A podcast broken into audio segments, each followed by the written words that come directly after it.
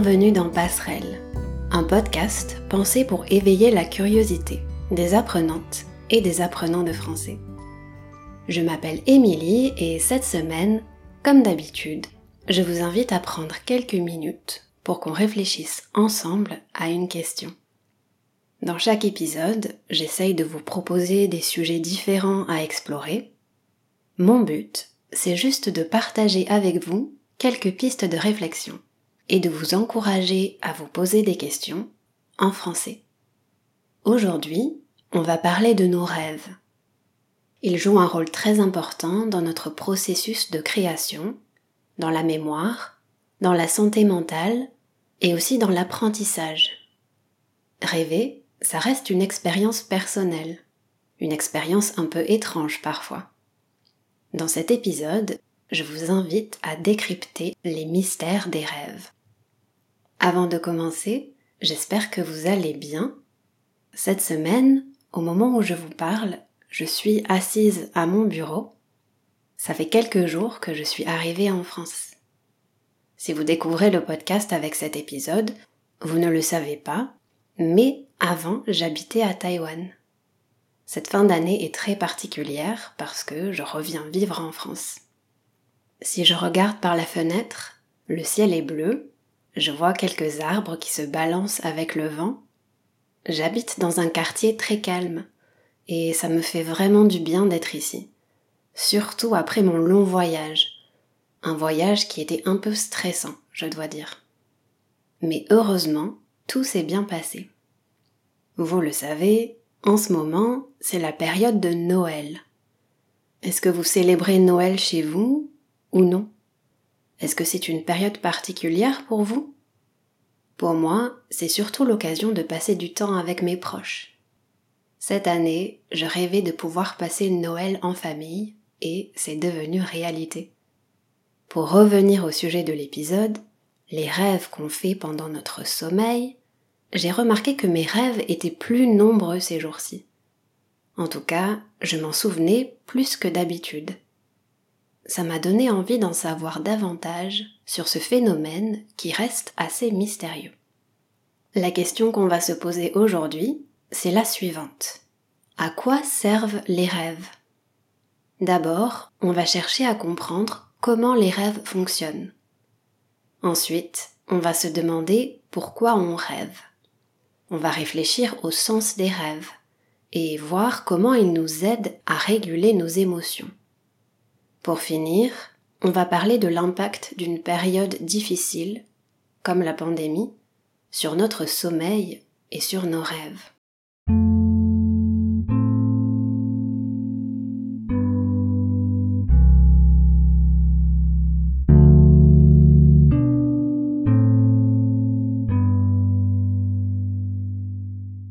Vous vous êtes peut-être déjà posé cette question qu'est-ce qui se passe dans notre cerveau quand on rêve?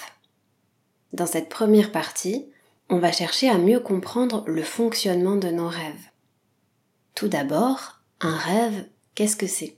C'est une suite de phénomènes psychiques, une suite d'images en particulier, se produisant pendant le sommeil. Ça, c'est la définition qu'on peut trouver dans le dictionnaire. Pour comprendre les rêves, il faut, dans un premier temps, comprendre le sommeil. Il est composé de cycles qui se répètent entre 3 et 6 fois chaque nuit. Chaque cycle est composé de plusieurs phases de sommeil. Il y a le sommeil lent léger, le sommeil lent profond et le sommeil paradoxal. Les rêves sont souvent associés au sommeil paradoxal. Mais aujourd'hui, on sait qu'on ne rêve pas uniquement lors de cette phase du sommeil. C'est simplement que pendant le sommeil paradoxal, nos rêves sont plus intenses. Et donc, on s'en souvient plus facilement le matin. Si je me réveille en phase de sommeil paradoxal, je suis capable de raconter mon rêve, presque à tous les coups. À tous les coups, ça signifie à chaque fois. Les neuroscientifiques parlent de sommeil paradoxal parce que, en même temps, notre corps est immobile, il est paralysé, alors que notre cerveau est en pleine activité, comme quand on est réveillé. En fonction du type de sommeil, le sommeil lent ou paradoxal, les régions du cerveau actives ne sont pas les mêmes. Au fil du temps, les scientifiques ont fait de nombreuses hypothèses sur le sommeil. Cependant, comme pour le rêve, il y a encore plein d'énigmes à résoudre. Résoudre quelque chose, c'est trouver une solution, une réponse à une question. Et c'est vrai qu'on peut se demander comment les scientifiques font pour étudier les rêves. Il y a un côté un peu insaisissable dans le rêve. Autrement dit, il est difficile à saisir, à comprendre. Souvent, on a quelques souvenirs de nos rêves au moment du réveil, mais ils disparaissent très vite. La méthode scientifique la plus simple était d'attendre que la personne endormie se réveille et de lui demander de décrire son rêve. Il existe aussi une banque de données des rêves. Elle a été créée par un psychologue américain et plus de 20 000 rêves ont été ajoutés à cette banque de données. Ces études nous donnent déjà un certain nombre d'informations sur les rêves. Parmi les trouvailles les plus marquantes, on sait que les rêves contiennent en moyenne deux fois plus d'émotions négatives, comme la colère, la tristesse, la peur, que d'émotions positives, comme le plaisir, la joie ou le bonheur. Une trouvaille, c'est une découverte. Ça vient du verbe trouver. Donc, nos rêves seraient plus souvent négatifs que positifs mais je dois quand même souligner que ce type de méthode manque de précision. Pour mieux comprendre comment les rêves fonctionnent, des chercheurs ont développé de nouvelles méthodes. Par exemple, grâce à l'IRM, ils peuvent observer des images précises du cerveau d'une personne endormie. Au Japon, en 2012, une équipe de chercheurs a développé un logiciel pour décoder les rêves. Pour expliquer simplement, les chercheurs ont montré des photos d'objets, de paysages aux personnes qui participaient à l'expérience. En fonction de chaque objet, une zone spécifique du cerveau s'active. En observant quelle zone était active pendant le sommeil, ils ont cherché à prédire la catégorie d'objets dont la personne rêvait. Les résultats étaient assez bons. Selon les catégories, entre 55 et 90% des prédictions étaient correctes. Ces expériences nous donnent un petit aperçu du monde des rêves. Dans un des podcasts que j'ai écouté cette semaine, le journaliste posait une question assez pertinente. Comment font les neuroscientifiques pour savoir ce qui se passe exactement dans notre cerveau quand nous rêvons? Eh bien, ils n'y arrivent pas, pas précisément en tout cas. C'est bien pour cette raison que la recherche continue aujourd'hui. On ne sait pas quand on rêve. Est-ce qu'on rêve toute la nuit ou est-ce qu'il y a des pauses? Mais, comme je vous le disais un peu plus tôt, on sait qu'on ne rêve pas seulement pendant le sommeil paradoxal. Lors des phases de sommeil lent, on rêve aussi. En gros, il est possible de rêver durant cette phase, mais les expériences ont montré que les personnes se souvenaient rarement de leurs rêves. Il y a aussi eu d'autres découvertes importantes sur les parties du cerveau qui servent à créer les rêves. Des scientifiques ont identifié une zone dans la moitié arrière du cerveau. Tout au long du sommeil, cette zone reste active.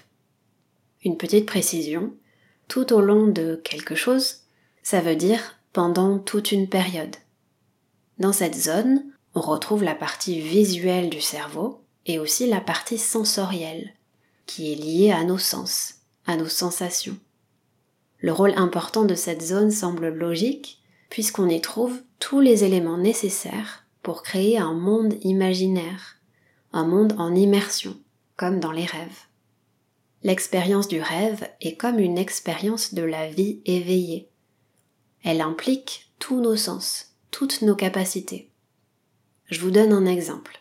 Si vous rêvez que vous nagez, certaines parties de votre cerveau vont s'activer. Ce sont les mêmes zones qui s'activent quand vous nagez en réalité, quand vous êtes éveillé. La différence, c'est que pendant le rêve, on reste immobile, bien sûr. Un autre exemple, quand on rêve d'un visage, la zone du cerveau qui détecte les visages et qui les analyse s'active, comme si notre cerveau voyait vraiment un visage. Ce que je retiens ici, c'est que c'est difficile d'identifier l'endroit précis du cerveau où le rêve est créé. Le cerveau, dans son ensemble, participe au rêve. Il s'active presque comme si nous étions éveillés. Certaines zones du cerveau s'activent et se désactivent en fonction du contenu du rêve. Je sais pas si c'est la même chose pour vous, mais j'ai souvent l'impression que mes rêves n'ont aucun sens. En fait, notre capacité de jugement et de raisonnement se trouve dans une partie du cerveau qui est désactivée pendant le sommeil.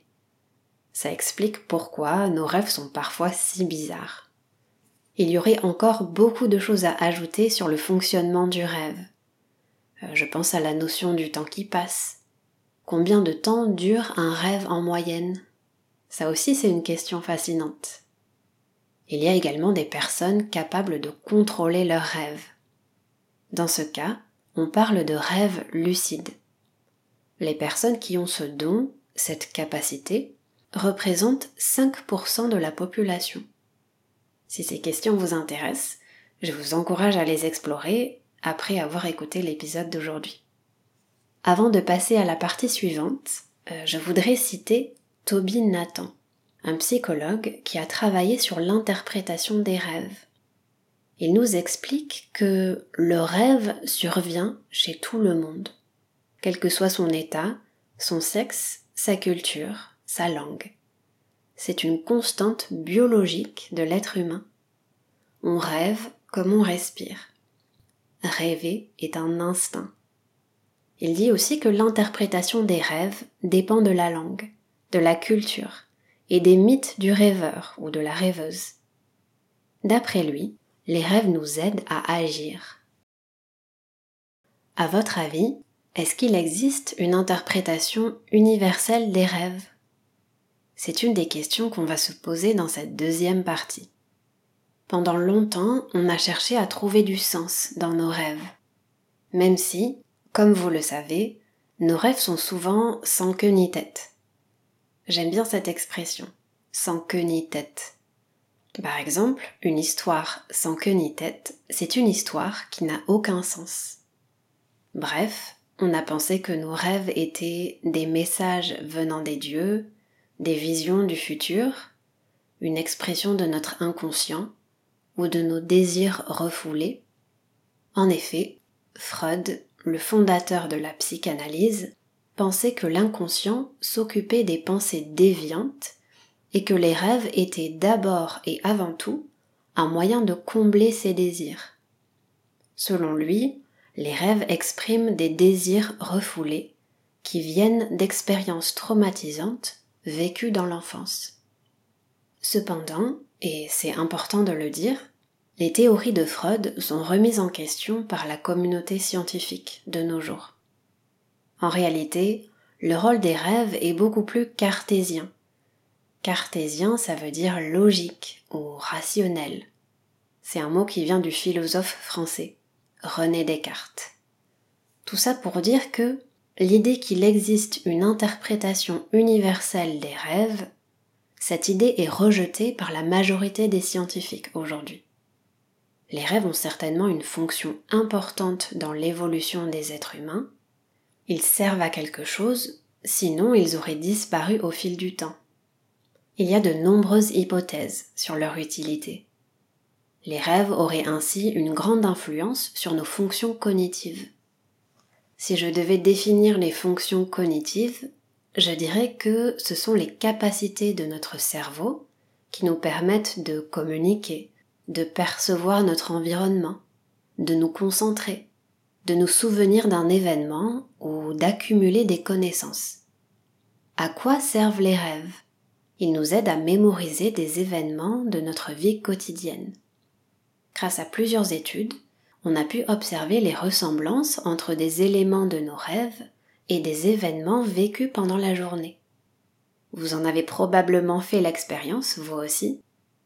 Dans nos rêves, on ne revit pas exactement nos journées, mais on retrouve souvent quelques éléments du quotidien, des choses qui nous ont marqués récemment.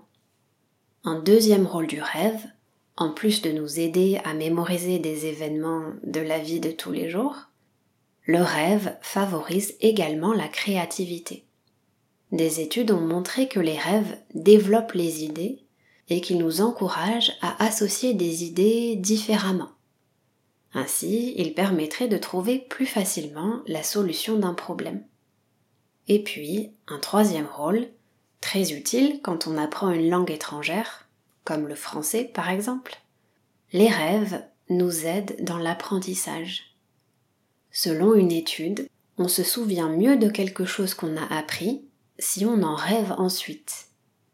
Si on résume, le rêve sert à stimuler sa créativité, à mieux apprendre et à mieux consolider notre mémoire.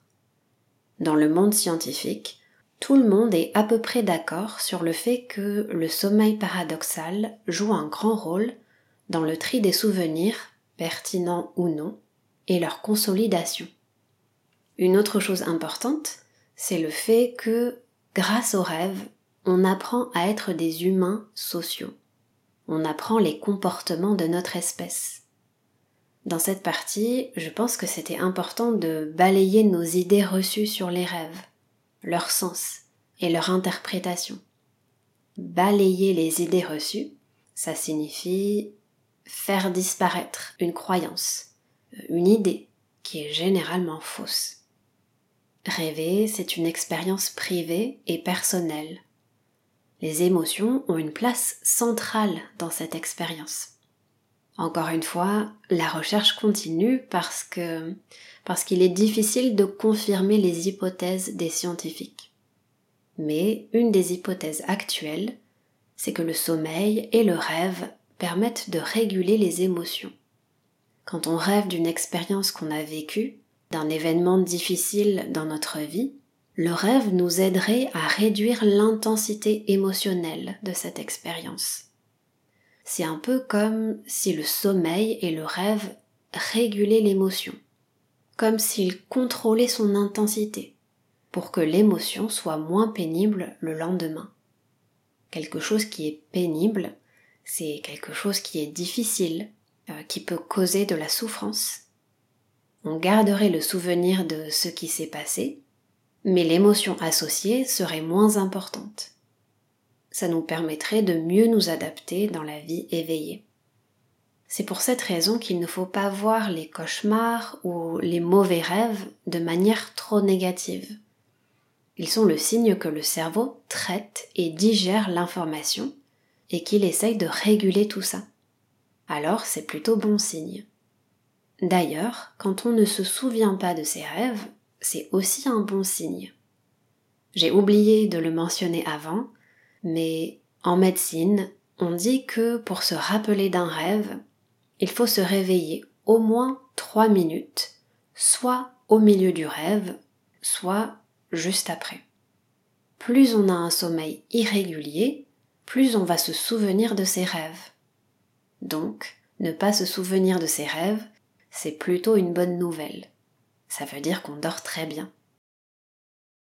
Pour finir, on va juste prendre quelques minutes pour parler de l'impact des périodes difficiles et des périodes de changement. Je trouve qu'il y a des réflexions intéressantes à avoir au sujet de l'impact de ces périodes sur notre sommeil et sur nos rêves. Ça, c'est un truc qui m'a marqué récemment. Avant mon voyage, j'ai beaucoup rêvé que je devais me faire tester pour le Covid, que je ratais mon avion, que je perdais mes valises. Plein de choses comme ça. Quand nos habitudes changent, ça a aussi des conséquences sur nos rêves. Surtout dans la période actuelle, s'intéresser à nos rêves, ça nous donne des informations sur sur notre humanité, sur comment on fonctionne, comment on gère les crises et nos émotions. Les rêves nous parlent, même si on ne les comprend pas vraiment. Encore une fois, ce qui caractérise les rêves, c'est qu'ils racontent des histoires qui ne tiennent pas debout. quelque chose qui ne tient pas debout, c'est quelque chose qui est invraisemblable, qui n'est pas cohérent. Mais nos rêves nous donnent un éclairage sur cette période que nous traversons toutes et tous. C'est pour ça qu'en France et un peu partout dans le monde, des neuroscientifiques ont commencé à collecter les rêves que font les gens. Le but est de savoir si certains sujets reviennent plus souvent que d'autres. Personnellement, j'aime bien me pencher sur mes rêves le matin. Se pencher sur quelque chose, ça signifie réfléchir à quelque chose. En tout cas, ça fait toujours une bonne histoire à raconter. On rêve quand on dort, mais on peut aussi rêver quand on est éveillé. Avec la nouvelle année qui approche, c'est l'occasion de réfléchir à ses rêves et à ses projets. Je vous laisse sur cette question. Quels sont vos rêves et vos projets pour 2022 Comme toujours, n'hésitez pas à m'écrire si vous avez envie de partager votre réponse avec moi.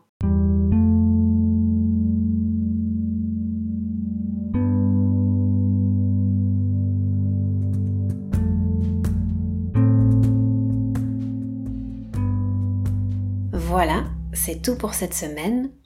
J'espère que cet épisode vous aura intéressé et qu'il vous aura fait réfléchir un peu sur les rêves.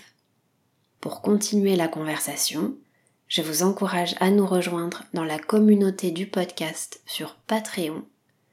C'est un espace d'échange où je partage aussi des ressources et les transcriptions des anciens épisodes.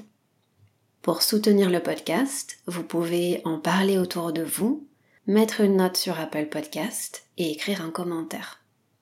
Et puis, si vous avez écouté l'épisode jusqu'à la fin, je vous encourage à m'écrire pour partager vos réflexions avec moi.